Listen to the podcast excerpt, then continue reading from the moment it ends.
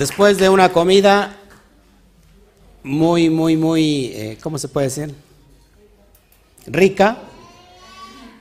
Después de un cafecito que yo no me tomé, pero bueno, algunos sí se tomaron.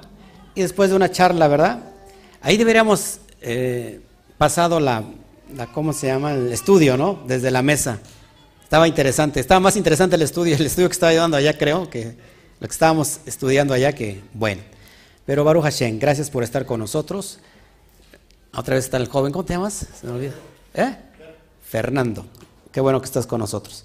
Y Baruch Hashem a todos los que están conectando ya, eh, rápido, rápido los, los, veo. Acuérdense que estás en YouTube, por favor, nuevamente. Si no estás inscrito, suscríbete y activa la campanita de notificaciones y comparte en tus redes sociales, en tus grupos de WhatsApp, pero ponle ahí un me gusta, por favor, y coméntale algo. Y si estás en, Facebook, ponle un corazonzote, así rojote, grandote, y también ayúdanos a compartir, por favor, en tus grupos eh, de redes sociales y en los grupos de WhatsApp que tú tengas, a fin de que se expanda esta luz. Gracias a todos por su participación, les amo entrañablemente a todos los alumnos eh, que nos están siguiendo a nivel virtual. Eh, así que gracias a todos de esta plataforma hacia el mundo, hacia donde llegue. Gracias, estamos muy contentos con todas las, eh, todo lo que es Norteamérica. Estamos hablando de Puerto Rico, estamos hablando de las islas de, Cuba, estamos hablando de todo lo que es eh, Norteamérica, Estados Unidos, eh, a lo largo de, y ancho de nuestro país que es México, lo que es Suramérica, lo que es Centroamérica lo que es Europa, España y hasta Israel, Baruch Hashem, para allá esta luz, que el bendito sea bajo su misericordia y su bondad hoy ha querido proyectarla a través de este vaso. Den un fuerte aplauso, por favor.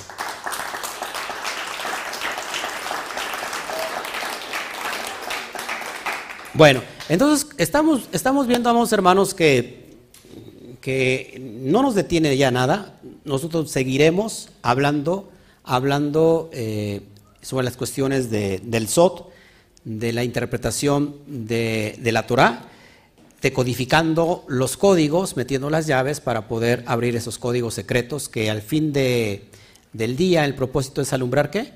Nuestra alma, nuestra vasija. ¿Cuántos quieren seguir siendo alumbrados? Bueno, así que ese es el propósito de este canal no peleamos contra nada ni contra nadie, estamos de acuerdo, eh, perdón, respetamos toda la cosmovisión de cualquier persona que esté del otro lado, eh, su pensar, su pensamiento, eh, lo respetamos, aunque estemos o no de acuerdo, respetamos sus, sus puntos de vista, así que si vas a compartir algo, hazlo con mucho respeto. Y así como yo estoy de aquí para allá, Espero que también ustedes respeten nuestra postura y si no les gusta, es muy fácil solamente cambiarle de canal. A eso digo que no se hagan daño, no porque este, lo que están creyendo, sino que no se hagan daño estando en este canal, simplemente den el brinco y síganse a muchos canales que hay. Bueno, antes de meterme al tema, porque es muy importante hoy, vamos, estamos en un punto clave, en un punto de códigos, en un punto donde se, se juntan eh, diferentes energías. Hablamos que es la energía de Rosh Hodesh. Estamos por, eh, al oscurecer, ya entraríamos en el segundo día del mes de Ab. Así que estamos en la energía del Rosh Hodesh, una energía muy alta. Eh, en, en pasó la destrucción del templo, el 9 de Ab. Estamos en Shabbat y estamos juntando estas dos porciones finales y estamos cerrando el cuarto libro, el cuarto libro de, del Humash, de los cinco libros de Moshe y estamos ante una puerta, una Dalet, para entrar al quinto y último libro del texto hebreo llamado Torah. Este, me habías dicho que juntando Matot y Maseis, Masei, perdón, Matot y Maseis, no, Matot y Maseis nos da al final nos da cuatro y haciendo referencia que hoy terminamos el cuarto libro y que aparte cuatro hace alusión a la letra Dalet, que Dalet es una puerta, Delet es una puerta donde vamos a entrar precisamente al último libro para la siguiente semana. Me preguntaron, y creo que hay muchas dudas, y antes de iniciar el tema, me habían dicho que por qué hay mucha gente que se quiere bautizar. en el sentido que si así se le ha conocido y que cómo lo tiene que hacer, qué es lo que, la acción que tiene que tomar y, y esas preguntas que requieren una respuesta pues profunda, explicativa, normalmente digo que me llamen, pero a veces las personas como que le da pena llamarme. Yo la verdad soy una persona de carne y hueso y que no hay ningún problema. Eh, hay muchas personas que dan testimonio de lo que estoy diciendo, yo atiendo a todos, a todo mundo por igual, no hay, no hay, no hay ningún problema de eso. Pero vamos a dar esta explicación rápido. Número uno, ¿qué es la inmersión? ¿no? Porque no es el bautizo, es la inmersión. ¿Por qué y para qué me tengo que sumergir? Rápido. Para ser Israel, para formar parte de Israel, el pueblo de Israel. Hablando en las cuestiones profundas, es que mi alma se convierte, hace la aliyah. ¿Qué es la aliyah? La elevación a la, parte integral con el bendito sea, eso es Israel. El alma elevada a la Neshama, eso es Israel. Eh, en el pueblo judío hasta el día de hoy, a través de la inmersión, una persona puede convertirse a Israel por medio de algún rabino judío. El rabino judío eh, tiene que pasar por varios procesos la persona y al final cuando pasa todos esos procesos puede, eh, los requisitos que le piden es la circuncisión, es decir, eh, la brit milá y por último la tevilá, la sumersión. Y ya cuando se sumerge, el rabino le extiende un papel, un documento que, que está avalado porque tiene el respaldo del Estado de Israel y se convierte al pueblo judío. ¿Hasta ahí está bien? Entonces, ¿Para qué nos hacemos inmersión? Para convertirnos a Israel. ¿Cuál es nuestro rabí? ¿Quién es el rabí que nos va a afirmar? Bueno, en este caso Yeshua. Pero no se trata de, una, de hacer una acción para, para convertirme en, una cultura, en un país, en una nación, sino más bien que mi alma sea elevada. Para eso es la inmersión, pero antes eh, tiene que haber un proceso de, y de purificarnos, ¿sí? porque venimos en un estado de tumá, nuestra alma está eh, en impureza sexual, impureza sexual y impureza espiritual, y se le llama a ese estado como el estado de tumá. Y durante algún tiempo eh, se tiene que purificar, por eso el, el rabinato así lo hace, porque no puede eh, darle la entrada luego a un gentil. Y después de eso, amados hermanos, bajamos a las aguas porque las aguas purifican, tenemos el proceso de resurrección, el viejo hombre muere y resurrecta el, nombre nuevo, ahora ya con estado completamente de purificación espiritual. Ya somos Israel y ahora ponemos eh, delante de los testigos que están ahí, delante del cielo y la tierra, le decimos al Padre que ahora nosotros vamos a guardar los misbot, los pactos, las promesas que están inscritas en su Torah. Un corazón circuncidado, por supuesto. Si no hay corazón circuncidado, no hay teshuvah, no hay arrepentimiento y por supuesto que la, la Brit Milá, la circuncisión, es obligación en el sentido de que el alma, cuando el alma lo entiende, no es obligación para el alma. Es un código que se abre, ¿ok? Y para eso esa inmersión lo puedo hacer yo solo, si no tengo alguien que me guíe, alguien que me lo haga, lo puedo hacer solo, lo puede usted hacer solo. El agua tiene que estar corriendo, ¿sí? Ya puede ser en un río, puede ser en un, en un depósito de agua donde esté pasando una piscina, una mikvah como le conocen, y está el agua pasando, lo puede hacer en el mar, sin ningún problema, usted se sumerge. Si es eso, me tiene que usted hablar para que yo le dé las características, la oración que se hace, solamente es mm, por un protocolo eh, que, que más bien es abrir códigos, y entonces usted lo puede hacer sin ningún problema. Después están los, los demás baños rituales que se le conocen como los... No. ¿Eh? No, pues son tevilot en plural, sumersiones. ¿Para qué se año? ¿Para qué se hace el, baño ritual? Purificar. ¿Cómo se le conoce? Tajarot.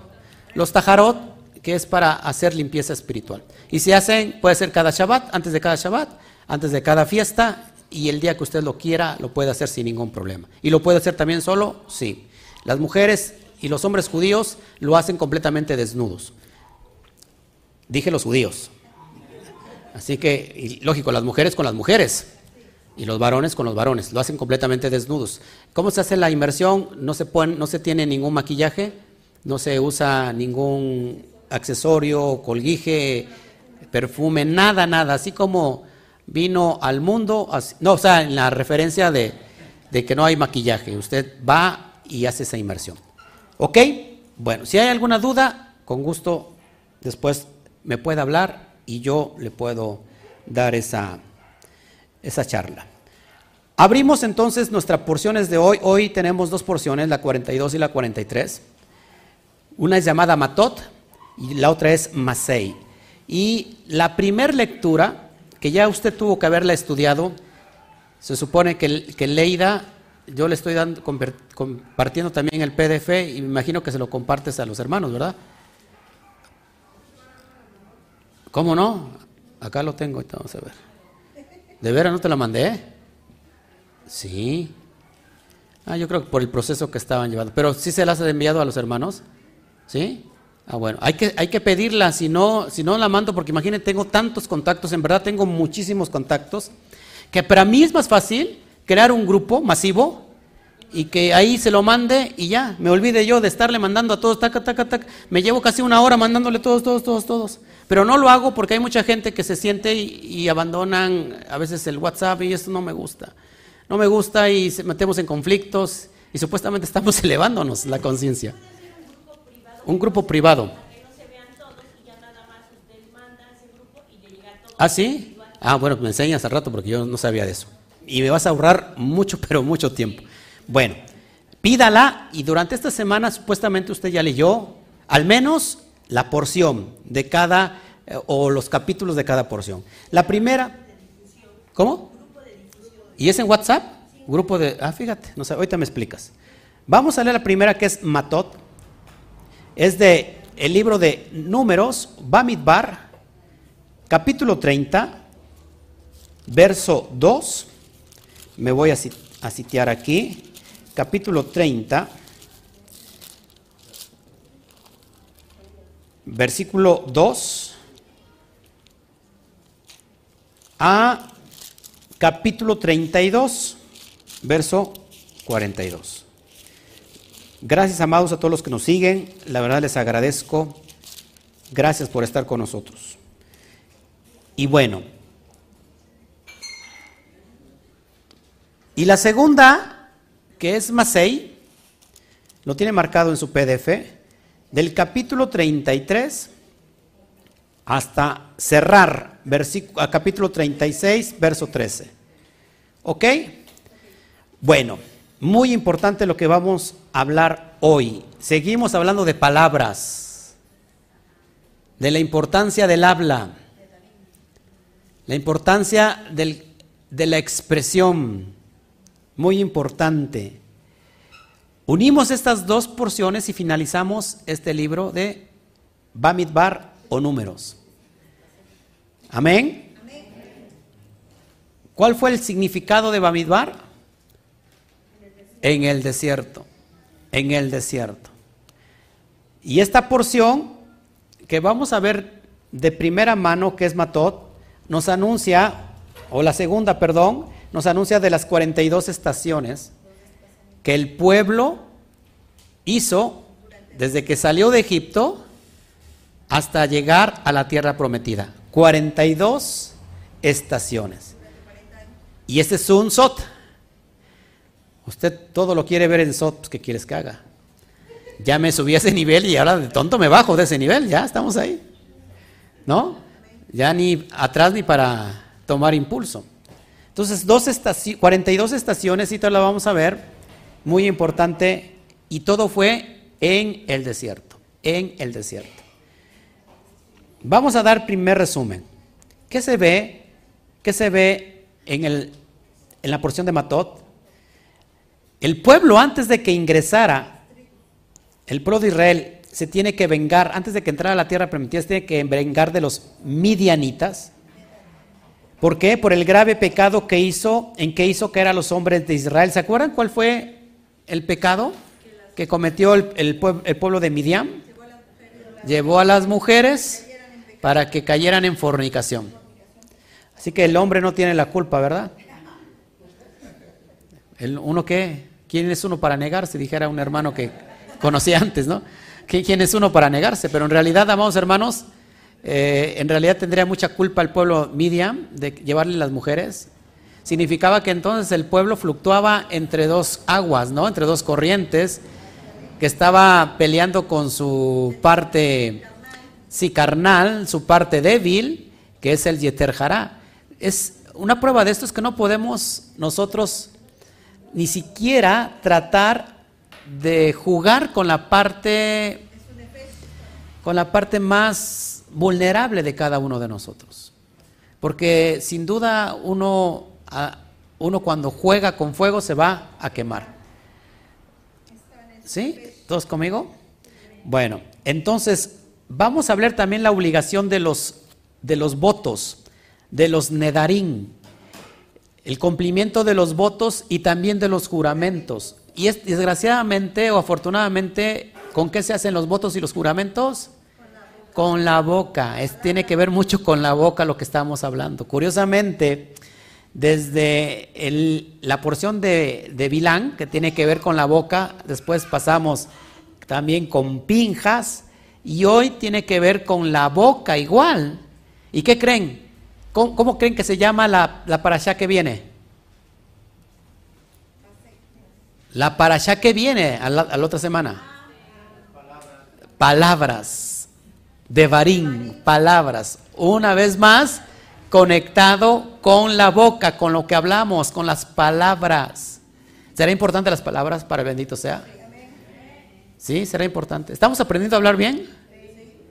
Bueno, vamos a ver eso. Entonces las porciones pasadas que fue Balak, que le puse yo el poder de las palabras, y después vino Pinjas, astutos como serpientes y sencillos como palomas. ¿Se acuerda? Pinjas, boca de serpiente, hasta llegar a estas dos últimas y todas ellas están relacionadas con la boca, es decir, con las palabras. La siguiente que viene, porción, se llama de Barín, que tiene que ver con palabras, coincidentemente. Recuerden que con las palabras creamos atmósferas, para todo, para bien o para mal. ¿Sí? Entonces, fíjate esto, no podemos pretender conquistar nuestra tierra prometida cuando no hemos conquistado nuestra propia lengua. Es una frase muy importante. No podemos pretender conquistar nuestra tierra prometida cuando no hemos conquistado nuestra propia lengua. El que se puede dominar a sí mismo puede dominar todo el mundo. No podemos llegar a cumplir nuestro propósito si lo destruimos antes de cumplirlo con nuestra propia boca, con nuestra propia lengua. Somos hechos a imagen y semejanza del bendito sea. Y cada uno tiene una chispa. Hace un rato le decía que tenemos la chispa del Mashiach, cada uno. Y hay mucha gente que se ofende cuando digo eso. ¿Qué quieres que haga? La verdad es que todos somos hechos a imagen de Dios, conforme a su semejanza, y todos tenemos el potencial y, y literalmente lo tenemos en la boca. De la misma forma que fuimos creados a través de la expresión, entonces uno también crea a través de la expresión. Por eso hay un libro que se llama Sefer Yetzirah, que habla del libro de la creación, de cómo crear, inclusive está ahí un diálogo entre, entre dos judíos, dos sabios judíos, que llegando Shabbat tienen hambre y crean de la boca una oveja y la cocinan para comer en Shabbat. O sea, lógico, son interpretaciones en nivel SOT, no se me espante, no es un libro de brujería ni mucho menos, Quizás a todo le llamamos brujería. Cuando nosotros pensamos en lo poderoso y lo infinito, pero cuando lo vemos manifestado decimos eso es brujería. ¿No? Eso es del diablo. Eso le damos, o sea, se le da más poder a, un ser que ni siquiera existe. ¿No? A un ser que ni siquiera... Todo viene del bendito sea. ¿Te acuerdas de que, anulamos la dualidad? ¿Cómo anulamos la dualidad? Porque tenemos un cerebro izquierdo y un cerebro derecho, una parte tiene que ver, un hemisferio, una parte, un hemisferio tiene que ver con el intelecto, la creatividad y otro tiene que ver con la Jodma. Es decir, Binah y Jodma. ¿Cómo unimos y unificamos que el cerebro sea, sea uno solo? Ojo aquí, a través del conocimiento, del DAT, esta parte que está aquí, del DAT, del conocimiento elevado, es decir, cuando elevamos la conciencia, unificamos estos dos, estas dos partes del cerebro y equilibramos. Por eso, amados hermanos, lo que estoy diciendo es otro. El hombre y la mujer es un reflejo del alma. No, no me entendió. El hombre y, el, y, la mujer es un reflejo que proyecta el alma. El alma tiene parte femenina y parte masculina. Por eso de Adán se extrae a Java.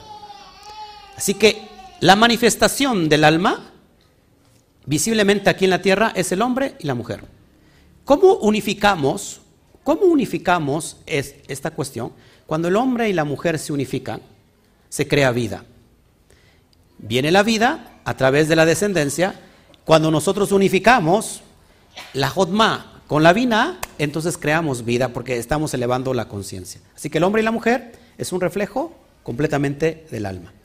Entonces, cada vez que hablamos, amados hermanos, tenemos que ver qué es lo que decimos. Porque cuando juramos y hacemos juramentos, que esto es muy grave en el mundo espiritual, y no los cumplimos, realmente nos estamos haciendo daño a nosotros mismos. No es que el Eterno escuchó y, dice, y, dijo él, ya no vas a cumplir, entonces va a venir para ti rigor. En realidad somos nosotros que nos estamos enlazando con nuestras propias palabras. Entonces vamos a leer el texto de Coelet, capítulo 5, verso 1 al 6. Coelet, y dice así, cuando fueres a la casa de Adonai, guarda tu pie Ojo aquí, y acércate más para oír que para ofrecer el sacrificio de los necios. ¿Cuál es el sacrificio de los necios? ¿Cuál es el corbán de los necios? Las promesas, fíjate, dice, porque no saben que hacen mal. No te des prisa con tu boca, no te des prisa con tu boca. Por eso es más importante oír que hablar. Dice, ni tu corazón se apresure a proferir palabra delante de Adonai, porque Elohim está en el cielo y tú sobre la tierra. Por tanto, sean pocas tus palabras, porque de la mucha ocupación viene el sueño y de la multitud de las palabras la voz del necio. Cuando Elohim haces promesa, no tardas en cumplirla, no tardes en cumplirla, perdón, porque Él no se complace de los insensatos. Cumple lo que prometes. Toca al de junto, dile, cumple lo que prometes. Verso 5, mejor es que no prometas y no que prometas y no cumples. Lo dijera Daniela Romo, prometes y prometes y luego te arrepientes y nada. Ujuju.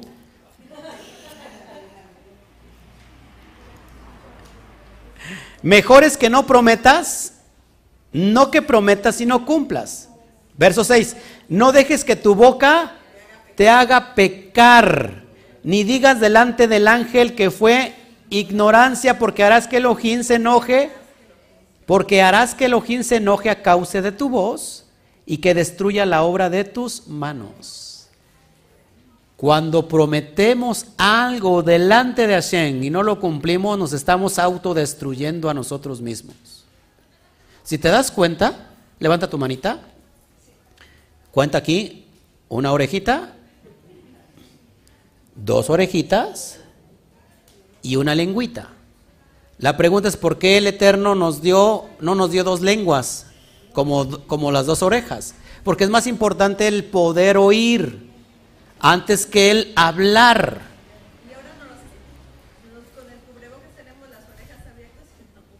Sí, no, entonces es bien importante, amados hermanos, que veamos el mundo espiritual. ¿Cuántos de nosotros hablamos y cumplimos, hacemos una promesa a Shem? Ahora sí me voy a portar bien si tú me das esto, si tú me das aquello, si tú me das lo otro, mira que yo te voy a servir, ¿no? Mira que esto, pero ahora sí te lo prometo. Y cuando estás, prometes y prometes y prometes y prometes. Entonces mucha gente por eso termina empezando casi o terminando el año se van, por ejemplo, de rodillas hasta la capital, a la villa. Y el que pierde la villa, el que va a la villa pierde su silla. Sí, estamos, estamos aquí. Porque pensamos que eso tiene que ver con, con un arrepentimiento, pero que en realidad está muy alejado. Coelet 10.12. Coelet 10.12. Las palabras de la boca del sabio son llenas de gracia. Por eso lo hago mucho reír a usted. Mas los labios del necio causan su propia ruina. ¿Quién es el que causa la ruina en nosotros? ¿El Eterno o nosotros mismos?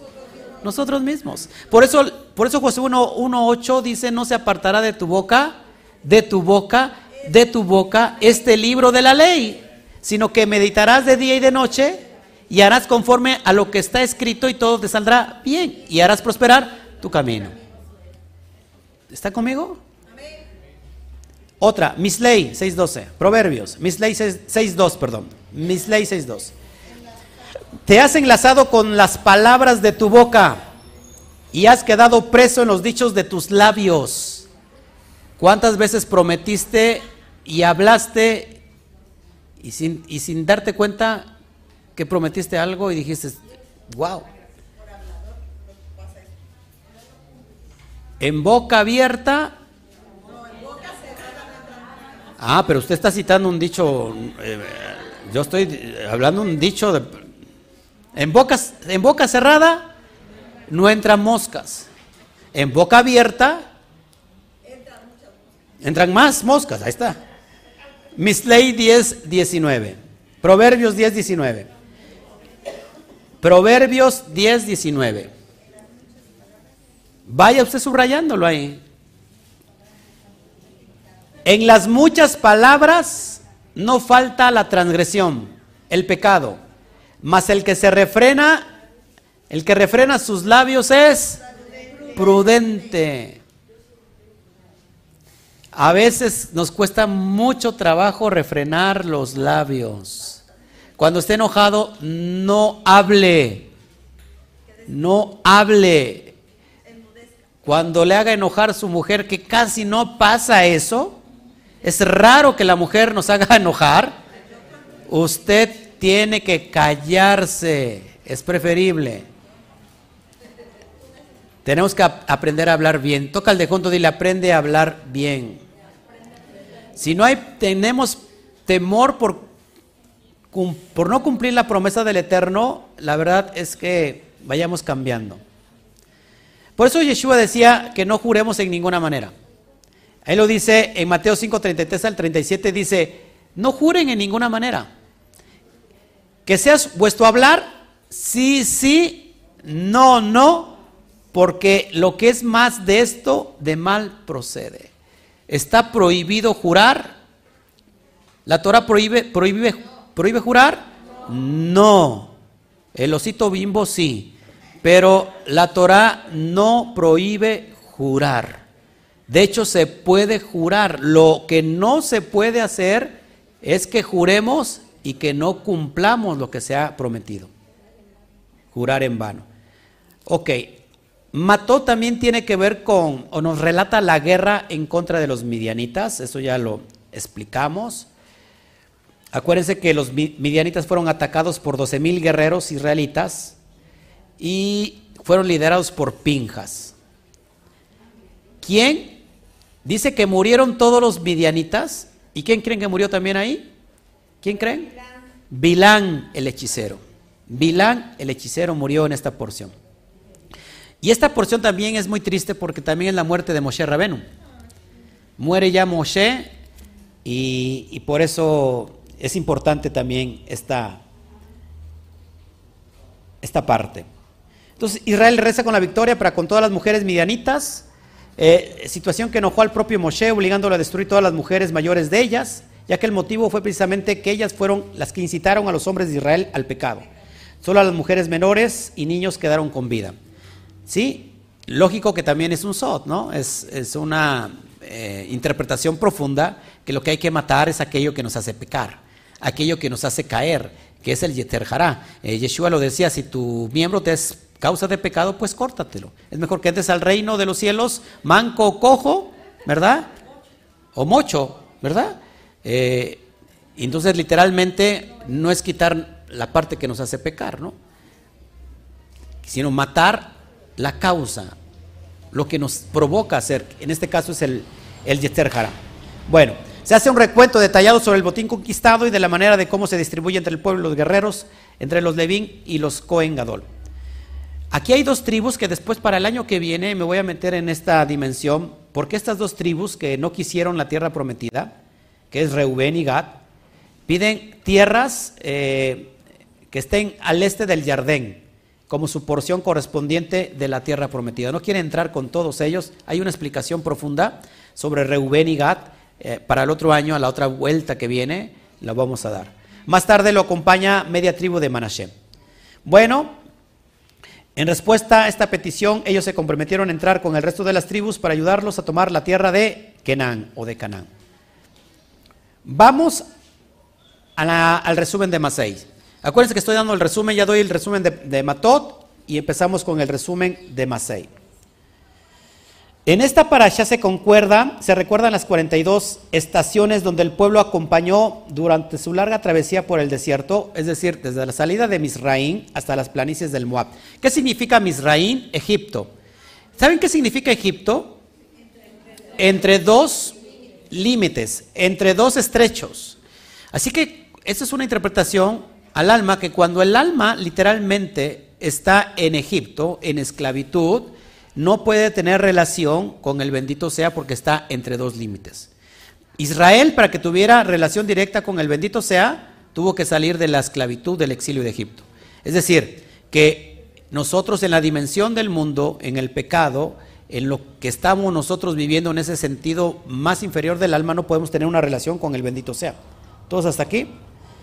Es de llamar la atención, ojo, que el único lugar que no está eh, catalogado de esas 42 estaciones, ¿quién, crees que es el lugar? El monte de Sinaí. ¿Qué pasó en el monte de Sinaí? Es un lugar muy potente y muy poderoso y cargado de energía, porque ahí fue la entrega de la Torah. Dicen los sabios que este lugar, como no está limitado eh, por un tiempo y espacio, ya que la entrega de la Torah no es únicamente en Sinaí, sino que va de generación en generación y es responsabilidad de nosotros transmitir y vivir su mensaje para que éste siga a través del tiempo. Se dice que cuando eh, el Eterno ah, estaba hablando ahí en el monte de Sinaí, que era la voz tronante, ¿se acuerdan lo que dice el, texto? Bueno, se dice en la tradición de Israel que cada, que cada alma que estaba presente ahí había unas lenguas de fuego. Había unas lenguas de fuego aquí, unas llamas de fuego que literalmente, porque acuérdense que no todos eran israelitas, había también de más naciones, había egipcios también, y que esas lenguas lo que hacía era que interpretaba lo que Moshe estaba hablando. Esto es impresionante, porque en Hechos 2 se vuelve a repetir la escena. Y se aparecieron lenguas repartidas como de fuego. ¿En qué fecha? ¿En qué fiesta en Hechos 2? en Shavuot. ¿Y qué se celebra en Shavuot? La entrega de la Torah. Por eso, eso nos da mucha consistencia con lo que estamos nosotros creyendo. Hechos dos vienen de todas las naciones a celebrar a Jerusalén esta fiesta que son tres al año, ¿se acuerdan? La Shalosh Regalín, Pesach, Shavuot y Sukkot. Llegan en, en, en Shavuot, que son los 50 días, la entrega de la Torah, y dice que eh, los emisarios empezaron a hablar el mensaje del Mashiach y, venían partos medos de todas las naciones y que se le aparecieron lenguas repartidas como de fuego a los, que, a, los, a los eh, emisarios y empezaban a hablar en las lenguas de cada persona de la región que venían. Eso sucede, amados hermanos, en la entrega de Arsinaí. Y se dice que cada chispa que, que brotó de, del bendito sea de ese momento, que esas chispas entraron en los ancestros que estaban ahí presentes. Y que de generación en generación esa chispa pasó en nuestro ADN y que ahora mismo esa chispa nos está haciendo volver a los principios, volver al génesis, volver al comienzo de nuestra vida, a donde sucede todo el origen. ¿Están conmigo? Entonces, ¿qué pasa ahí? Que eh, Moshe ordena eh, dar instrucciones a los israelitas de expulsar todos los kenanitas del sitio hasta que no quede ninguno de ellos, echando también fuera cualquier vestigio de idolatría. Cuando nosotros entramos a adquirir la tierra prometida, no podemos habitar o cohabitar en un lugar donde exista alguna eh, especie de transgresión. Es decir, usted no toma su licuado en un vaso que usó hace ocho días o hace 15 días. Imagínese un vaso de un licuado la leche se apesta, imagínense que hay residuos, usted no se echa un licuado ahí para tomárselo, ¿verdad? Le dan ganas de vomitar. Nosotros no podemos hacer lo mismo en el sentido espiritual. No podemos llenar la casa de, santidad, de bendición, si todavía hay partes en nuestra, en nuestra vida que están en estado de impureza espiritual. ¿Qué tenemos que hacer? Lavar las impurezas. Por eso hay los procesos, los cambios para que podamos nosotros entrar a la tierra prometida. Es necesario que no habite nada de lo que estaba antes ahí. Usted se acuesta en una cama que le tiene que cambiar las sábanas. Usted no se acuesta en una cábana que no le ha cambiado la, las sábanas durante 15, 20 años. Sería de locos, ¿no? Muchos ácaros, eh, todo lo que puede encontrar ahí. Entonces, es lo mismo en el sentido espiritual. Es decir, si yo estoy batallando con, con, con pecado de sexualidad, y si vengo a los códigos de la Torah y quiero ser elevados, no puedo eh, ser elevado o pretender que voy a ser elevado cuando tengo mis problemas sexuales. Cuando mi talón de, Aquiles es la sexualidad, es la pornografía, es el sexo ilícito. ¿Está conmigo? O sea, no, puedo pretender eh, eh, ser elevado y decir, estoy siendo elevado a través del conocimiento, pero todavía tengo esta área que todavía no he podido moldear. Eso tiene que desaparecer. Nadie puede entrar a la tierra prometida si no ha quitado vestigios de lo que había antes ahí. ¿Sí? Porque la tierra debe de ser pura. Es una tierra que fluye leche y miel. Es un código también. Una, una, tierra que fluye leche y miel es aquella que nos da esa provisión sobrenatural. La, leche y la miel hace alusión a la Torah. Así que cuando nosotros entramos a esta tierra prometida, es decir, eh, vivir en el nivel elevado del alma, es estar comiendo y bebiendo constantemente lo que nos da vida, lo que es el alimento espiritual, lo que nos mantiene en ese nivel, en esa dimensión superior. Pero si nosotros estamos batallando con, con, el alcoholismo, estamos batallando con el tabaco, estamos batallando con el refresco de cola, esa es una, esa es una, ¿cómo se puede decir? Es una, es un vicio. ¿Sabe que el, refresco de cola, hablando en el sentido eh, médico, el, refresco de cola es para darte en la cola, porque realmente te destruye los, los riñones. Yo vi a alguien, por ahí tomando refresco de cola. No se lo recomiendo, es darle muerte a su propio cuerpo. Y usted deja de tomar, tomar refresco de cola, es difícil porque se ha, convertido en un vicio. Pero en realidad lo, que no sabe es que le están metiendo la diabetes, pero le están matando los riñones. O sea, le están condenando a tener una vida de muerte. Esos vestigios se tienen que quitar. Además, el refresco es de cola. Vean y les digo lo demás. ¿Para qué se lo toman? Ese es impresionante. Y aparte es negro porque es de cola. Eh, por eso es importante, amados hermanos, que cuando nosotros queremos pretendernos elevar, y si nosotros, por eso están las leyes dietéticas, las leyes dietéticas no es por algo religioso, en realidad las leyes dietéticas es por cuidar tu propio cuerpo. El cuerpo se convierte en el Mishkan. El Mishkan donde habita la presencia divina. No comemos cerdo no porque seamos religiosos, no comemos cerdo porque afecta a nuestro cuerpo. Y aparte el bendito sea lo puso así porque son códigos que nos van a ayudar a elevar. Es cuando tú comes cerdo, es cuando el disparate que hizo Antíoco Epífanes. ¿Qué hizo Antíoco Epífanes? En el lugar santo, en lugar del templo, donde habitaba la presencia, metió, metió a Zeus al dios pagano de los griegos Zeus y ¿qué creen? Sacrificó cerdos dentro del templo. En realidad, esto si lo aplicamos en el sentido Sot, cada vez que estamos en la Torah, cada vez que estamos abriendo los códigos de la Torah y que nosotros estamos metiéndolo a nuestro cuerpo algo prohibido, realmente estamos metiendo a Zeus dentro de nuestro propio Mizcán. Estamos metiendo al cerdo dentro de nuestro propio Mizcán. Por eso es importante que nosotros analicemos todo esto. ¿Por qué? Porque si no hay una coinonía, no hay una unidad perfecta entre el alma y el cuerpo, de nada sirve que estés elevado en el alma si tu cuerpo no, te va a dar que llegues de aquí a un kilómetro. No sé si me explico. Así que cuando nosotros hacemos este equilibrio entre el alma y el cuerpo, es decir, vamos a cuidar el cuerpo porque la conciencia del alma ha sido elevada. ¿Está conmigo? Y por lo cual una persona que tiene la conciencia elevada jamás le va a meter a su cuerpo algo que le pueda hacer daño. ¿Listo? ¿Está conmigo? No se distraiga. ¿Sí? No se distraiga. ¿Todos aquí? Nuevamente, repito. Ahí se separan los varones porque así debe de ser. Ya que hay muchos varones en casa, miren cómo se paran todos. Que no se paren todos, ¿verdad? Que, es uno, que sea uno, por uno. Ahí es donde vemos que está el desequilibrio. Entonces ahí tiene que haber un equilibrio. Nuevamente, no se me distraiga, no sea usted chismoso ni chismosa. Pay attention. Ponga atención. Cuando nosotros encontramos el verdadero equilibrio, equilibrio, de acuerdo que hemos elevado nuestra conciencia, conscientemente no metemos algo a nuestro puerco, a nuestro cuerpo el subconsciente está hablando.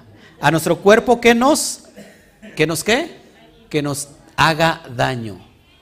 Si tú amas tu alma, indudablemente tienes que guardar, que amar tu cuerpo, porque sin cuerpo no vas a llegar muy lejos.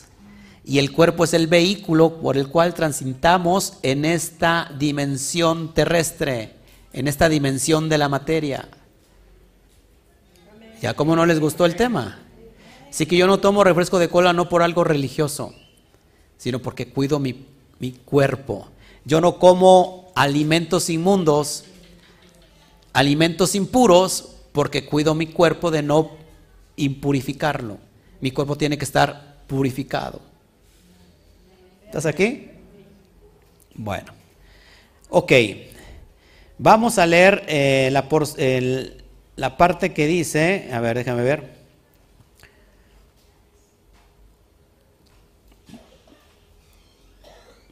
Bueno, ¿qué pasa más? Es que voy a leer una porción, pero está muy larga. Pero el, el, resumen de esto es que Moshe da instrucciones claras que no dejen ningún vestigio. Ahí lo que va a pertenecer a ellos, que es la tierra prometida, prometida por Hashem, no tiene que ver vestigios de los kenanitas. Kenan, eh, lógico, tiene una alusión a la idolatría. Todo lo que suena idolatría dentro de nosotros tiene que estar fuera. Entonces, ¿qué? Yo no idolatro porque no tengo imágenes. Eh, puedes idolatrar a tu propia esposa, a tu propio esposo. Puedes idolatrar a tu trabajo, a tu hijo, a ti mismo, al dinero. ¿Sí? ¿Estamos aquí? Todo eso tiene que salir.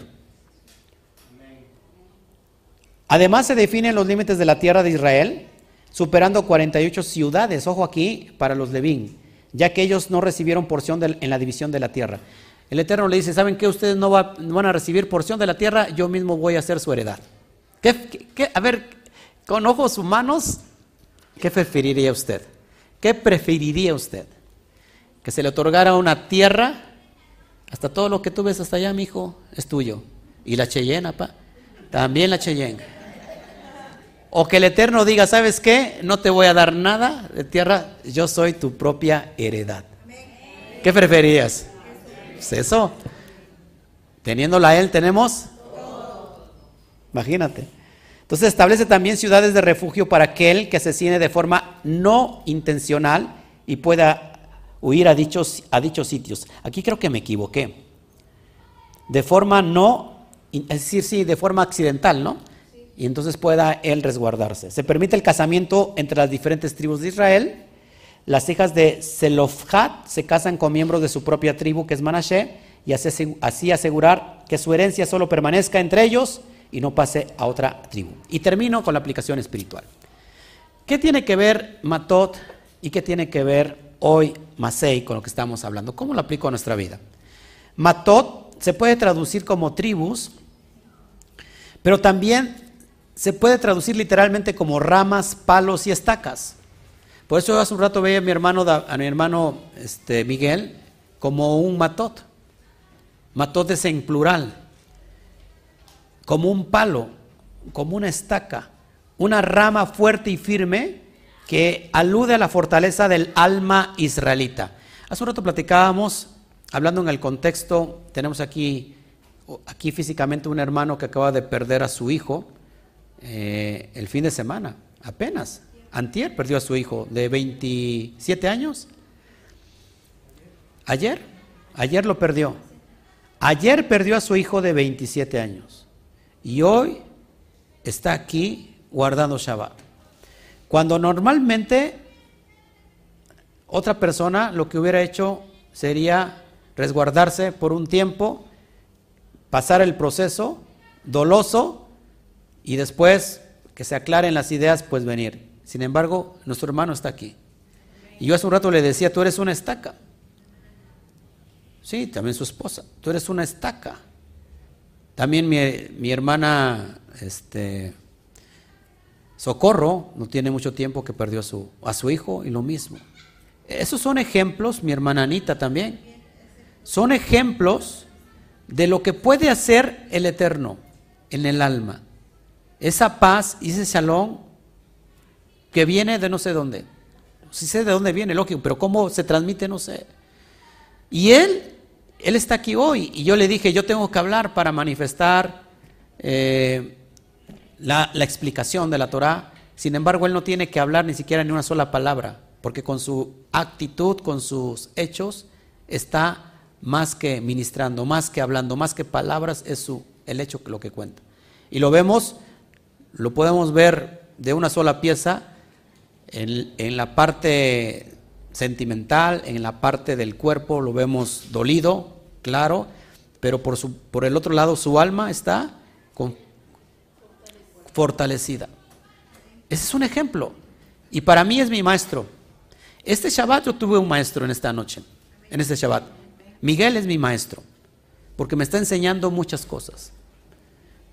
Entonces, mató se puede traducir como ramas, palos, estacas, una, una rama muy fuerte y firme. Esto tiene que ver con el alma israelita, que se puede doblar, pero no se quiebra, no se rompe. Es la disposición de sobreponerse a las tribulaciones del tiempo hostil del exilio. Sabemos que este tiempo es pasajero, y que venimos del exilio y que va a haber un tiempo muy grande, muy, muy fortalecido, donde sin duda, sin duda, esto, esto que está pasando mi hermana Anita, ¿qué tiempo tiene? Ocho yo hace un rato le, le comenté de usted también de su caso, ocho años, y jamás dejó de venir, y en ese momento éramos cristianos, ¿no? Pobre, está usted perdida de veras ahí. Y dejó, nunca dejó de venir y llegó momentos que se sentía mal, se mareaba y siguió y siguió y siguió. Después tengo a Socorro que hace como unos meses, su hijo primogénito, el único que tenía. Y mírenla, solamente este, el, Eterno puede dar ese chalón. Y quizás alguien los puede ver y decir, pues ni, sintió a su hijo o a su hija. No, no, no, es que no, es que, es que no lo hayas sentido, es la fortaleza y cuando el alma realmente recibe la unción del chalón, de la paz del Eterno, sabe que eso, que la muerte no lo puede retener. Ellos saben, y, y me van a decir si no estoy mal, ellos saben en el fondo que simplemente esto es pasajero, que vendrá un día donde se van a reencontrar. Entonces, esto nos recuerda la madera de acacia. ¿Se acuerdan que la acacia tiene que ver con el cedro? ¿Se acuerdan que el Aarón Aedut, el arca del, testimonio del pacto, estaba hecha de madera de acacia y estaba revestida completamente de oro puro? ¿Por qué no todo de oro? ¿Por qué no todo de oro? ¿Por qué el alma de madera y lo demás de oro? Porque es una referencia a, nosotros, al alma y al cuerpo. Nuestro cuerpo nuestro cuerpo, por ejemplo, Mashiach está representado en esta arca, ¿por qué? Porque el, el, acacia, la madera, esta madera que es resistente, no se pudre, no se corrompe. Así Mashiach no se corrompió. Así Yeshua no se corrompió. Pero también el oro tiene que ver con la parte divina. Nosotros tenemos esa fortaleza que así como está mi hermano Miguel, está como la acacia, no se pudre, no se corrompe en este proceso, aunque está muy fuerte. Yo no sé, estaríamos estar en, eh, estaríamos estar en su lugar para entender. Yo no lo puedo entender, pero ahí está el Aarón Edut. Está fortalecido, la madera no se corrompe, y porque sabe que la, la revestura que tienen ellos es, o que tenemos nosotros, tiene que ver con lo divino los conecta con el bendito sea. Así es, aquí representa al Mashiach. Madera que es incorruptible, Mashiach no se corrompió. Acuérdense que cada uno de nosotros tenemos a Mashiach. Así que el Aarón iba a contener las tablas del testimonio. Así Mashiach guardó en él el pacto de la Torah y finalmente iba a ser humillado por una corona de espinas. Así que, amados, este cerdo llamado Shitín que en el propio nombre contiene un mensaje intrínseco muy importante, de Shitin, ahí lo tienen sus apuntes, se forma el acróstico Shalom Tobá Yeshua Mejilá, que significa eh, ese Aarón, esa arca encontraríamos proféticamente la paz, el bien, la salvación y el perdón necesarios para nuestra vida. También el arca del pacto, ¿qué contienen? ¿Se acuerdan? Las tablas de la ley, el maná y la vara de Aarón que reverdeció. Tres sucesos importantes. que tienen que ver con perdón. Ojo aquí. La ley de las tablas de la ley es la idolatría del pueblo de Israel. ¿Te acuerdas cuando Moshe subió y no bajaba? Levantaron el becerro de oro. ¿Qué más? El, el maná, la murmuración, se quejaron del maná, que estaban hartos del maná. Y, y, la, y la vara de Aarón, ¿qué tiene que ver con qué? La vara de Aarón tiene que ver con la rebelión de Coré. Todo eso, estando en el arca del pacto, cuando se rociaba la sangre en el propiciatorio, eso el Padre lo perdonaba. Así que esos son hechos que, que, cometió el pueblo de Israel graves, pero que están contenidos en esa arca para que sean completamente olvidados, que sean completamente redimidos por la sangre, por la sangre del cordero. Así en este caso, amados hermanos, cada uno de nosotros estamos representados ahí mismo. Dentro de nosotros tenemos esa fortaleza, tenemos al Mashiach, y dentro de nosotros está también la redención, que estamos siendo perdonados constantemente de todos los errores que hemos cometido. Así que tenemos nuevamente paz, bien, salvación y perdón. Es decir, Shalom, Toba, Yeshua, Mejilá. Eso es lo que puede significar Shitin, el, acróstico de Shitin. Ok. Bueno, también el valor de Shitin, el valor de Shitin es de 359. Por otro lado, la palabra Mashiach vale 358. Cuando digo vale, estamos usando el sistema de la gematría. Si a 358 le sumamos al, Todopoderoso, ¿cuánto vale el Todopoderoso? Uno.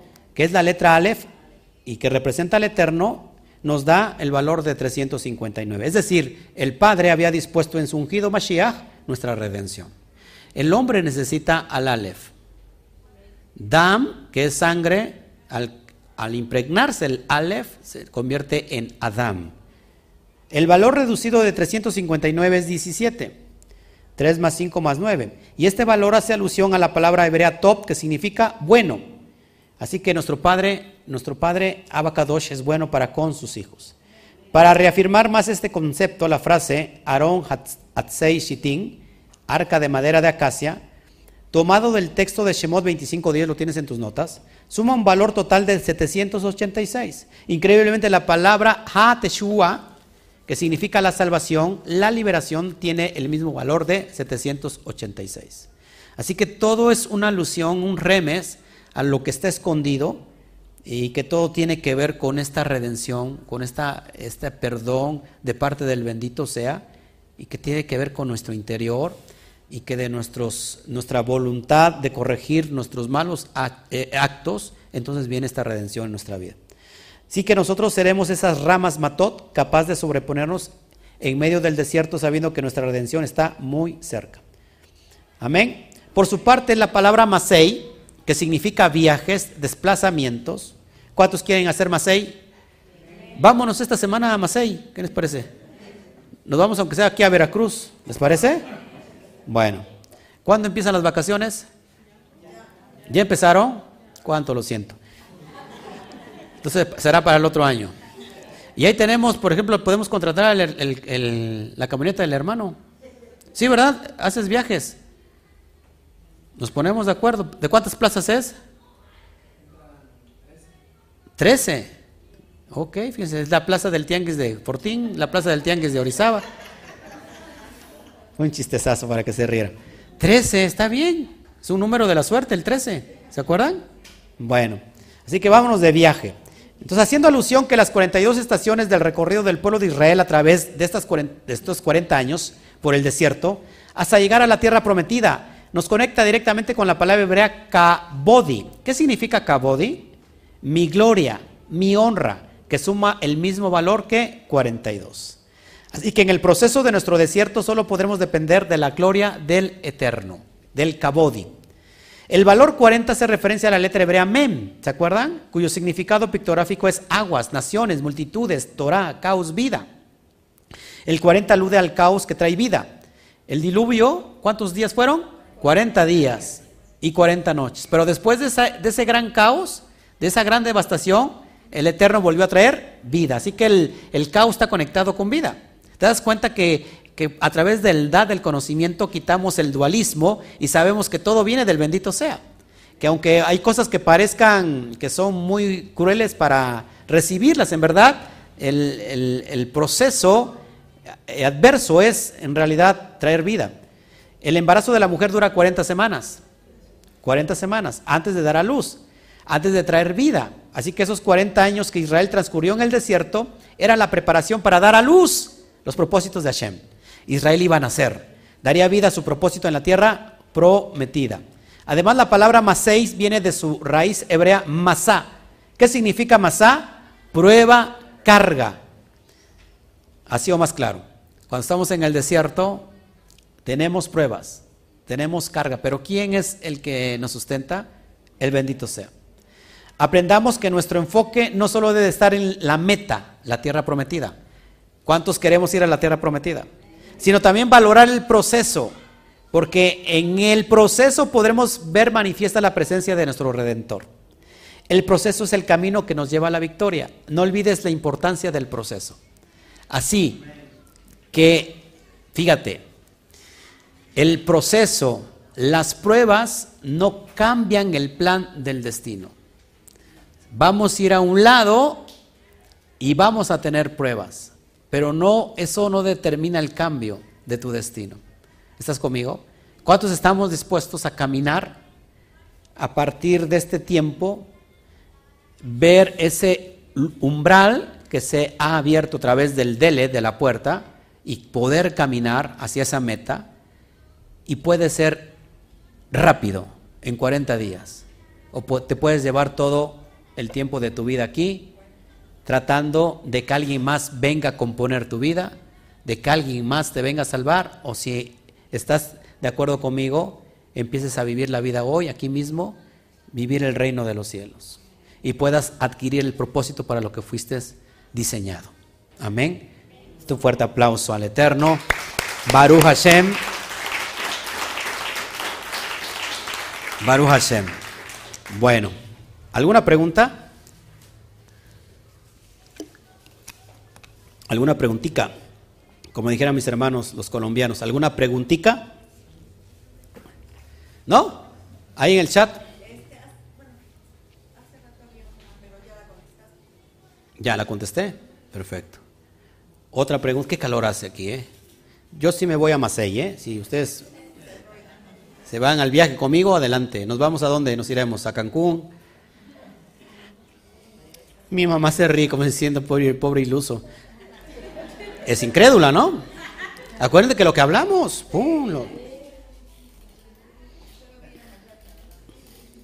¿No? ¿Hay preguntas?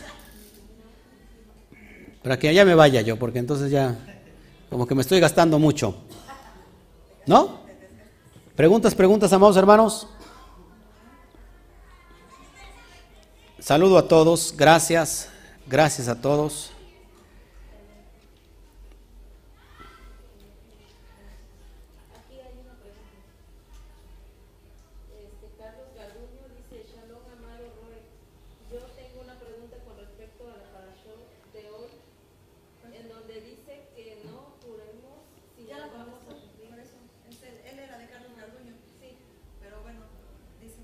Pero ya entonces quedó contestada la pregunta.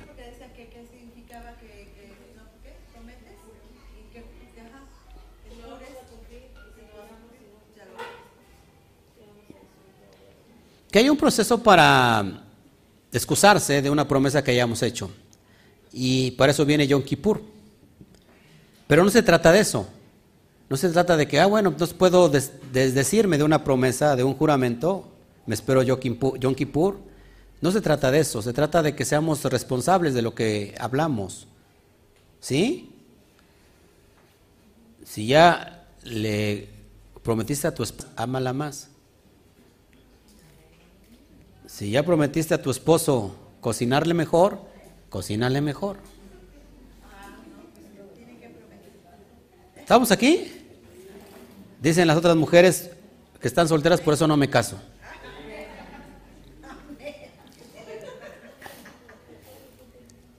La ayuda idónea se fue a la luz.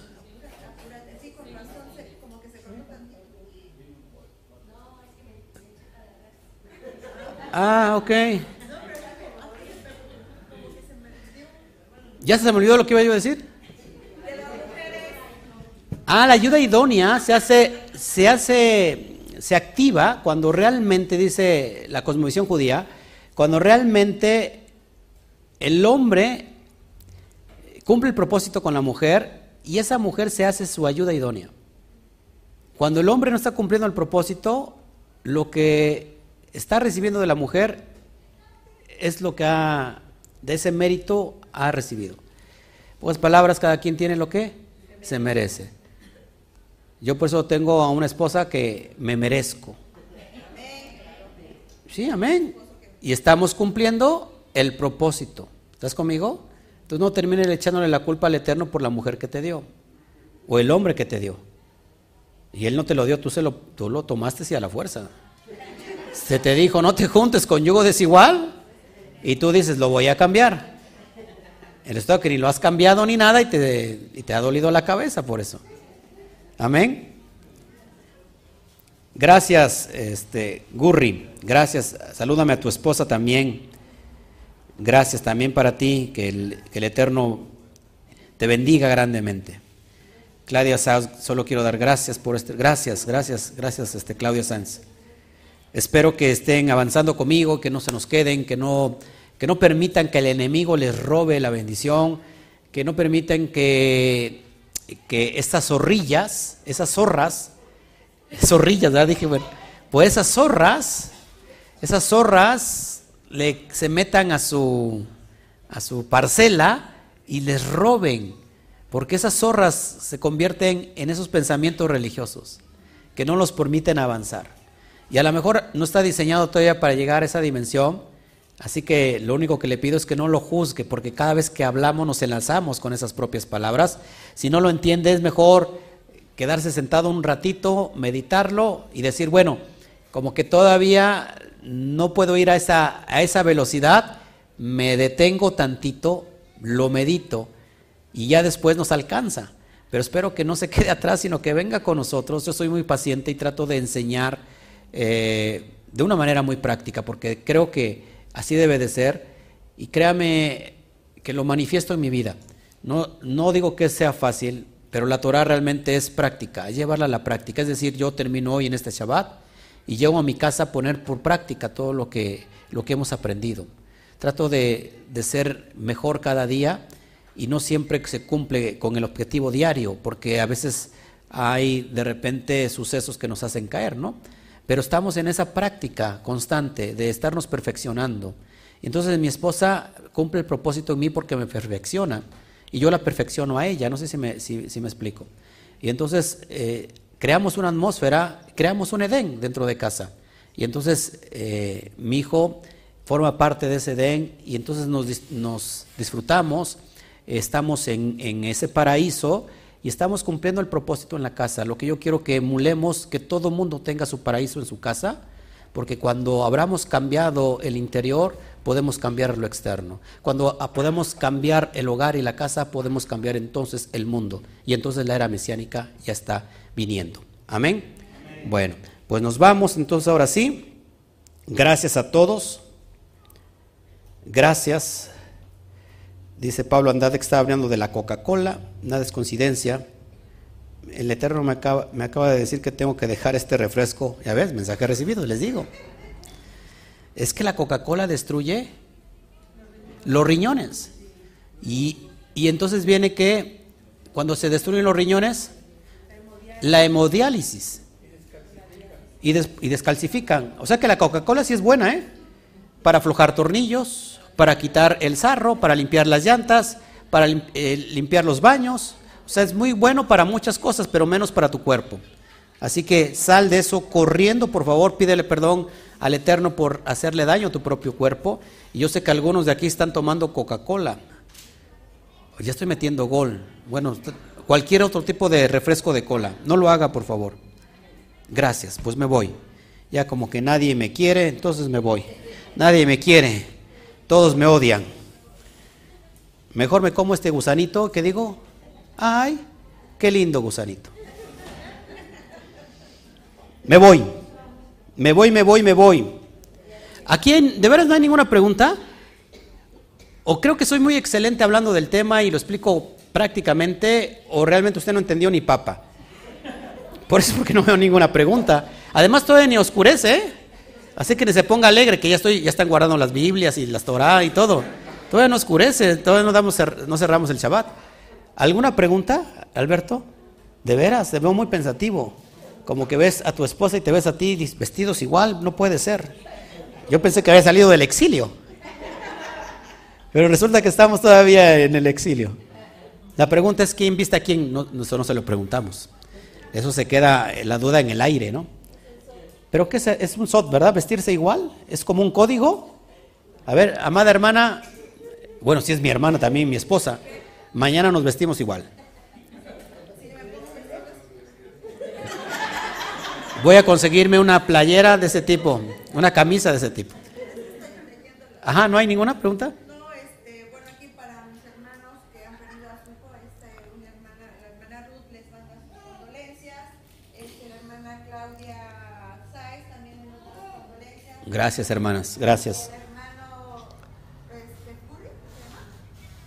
Curry, este, de Seven Kent, Sí, este, también, este, me pidió su nombre para irse orando por usted, hermano Miguel García. Miguel García. Y esperamos a todos nuestros hijos virtualmente hablando, que están del otro lado, que algún día puedan venir a este lugar y abrazarlos y amarlos más de los que se le ama. Eh, y por ejemplo puede ser en una fiesta, ¿no? Y que esta, este, este lugar se llene de multitud de naciones. Muchas naciones reunidos en un solo lugar. ¿No les, no les gustaría eso? Mi sueño poner en todo lugar banderas de todas las naciones. ¿no? Pero no por parecerme a alguien que luego les digo quién, ¿no? Pero sobre todo ahí de alguien que viene de por allá atrás, así que no me lo revé de ahí, sino que mi idea es conjuntar proféticamente a todas las naciones. ¿Y por qué no ir para allá también? ¿No? Así que Baruch Hashem, la verdad les amo, gracias a todos y bueno, pues me voy.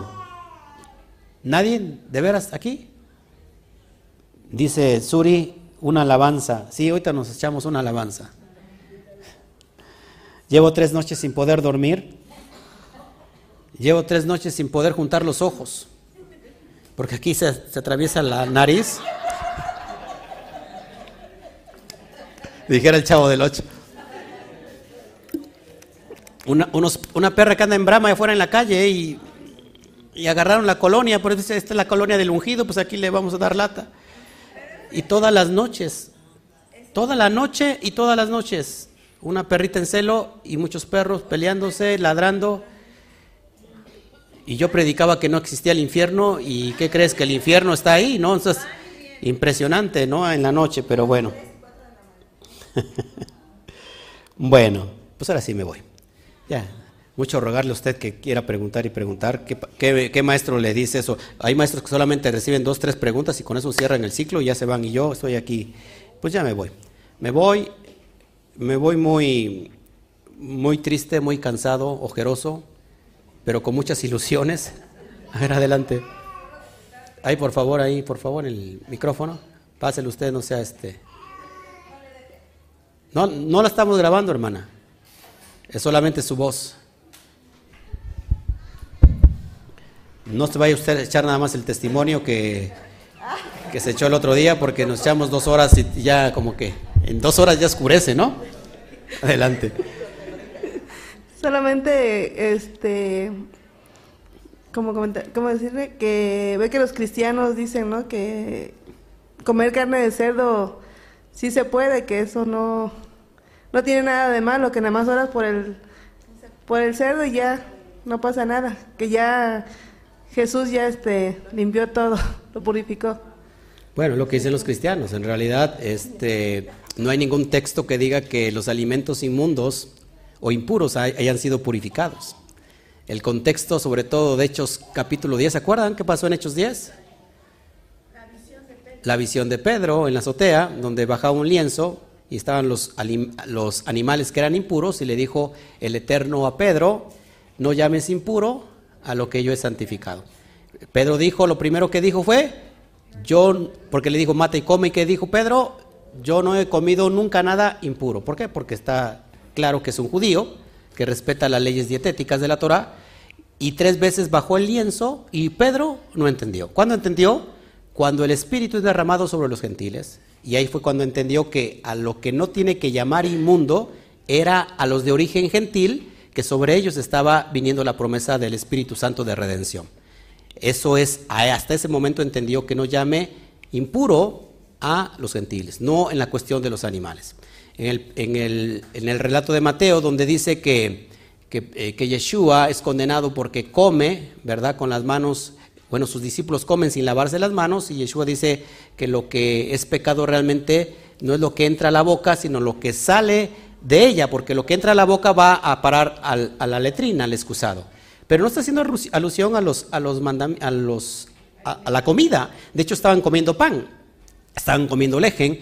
Lo que estaba diciendo que los mandamientos, las ordenanzas, los takanot, que consistía, por ejemplo, en lavarse las manos no como un estado de limpieza, sino como un estado solamente de un acto religioso, netilay y que, y que tenían que hacerlo, y solamente también los utensilios se lavaban. Entonces, Mashiach o Yeshua vino a interpretar correctamente la Torah, pero en esos contextos jamás estaba hablando de las leyes dietéticas. En ningún momento eh, transgredió la Torah, por eso es llamado el Sadik, el justo, que, que, obedeció completamente la Torah. No es en ese sentido. Bueno, pues ahora sí me voy. Me voy, me voy, me voy.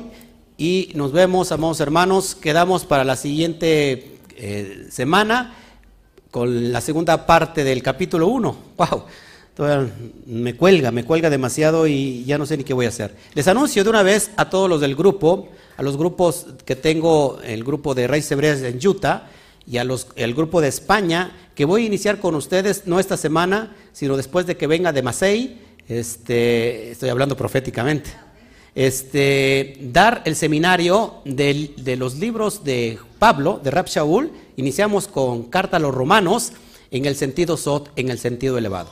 Así que es lo que yo quiero darles y ya después estoy preparando las 22 letras hebreas, que yo creo que cuando venga el reinado milenial tendré entonces las 22 letras hebreas y las estaremos dando sin falta, pero sí quiero, quiero darle la segunda vuelta a las cartas de Pablo.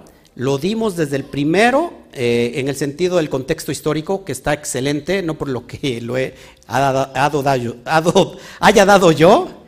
Me trabalenguas, me trabalenguas aquí es muy importante, pero ahora lo vamos a dar en el sentido elevado, porque Pablo está muy elevado, está en, en, concordancia con el mensaje de Yeshua. Así que eso es lo que viene, lo que acontece.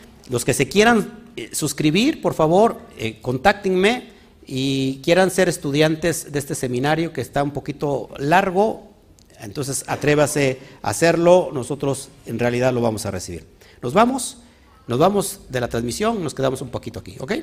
Nos vemos que el Eterno me lo bendiga, que el Eterno eh, haga resplandecer su, su rostro sobre usted y les deseamos un fuerte, un fuerte a la de 3, 1, 2, 3. Shagua Top, nos vemos. Que el Eterno me los bendiga. Baruch Hashem. Bye.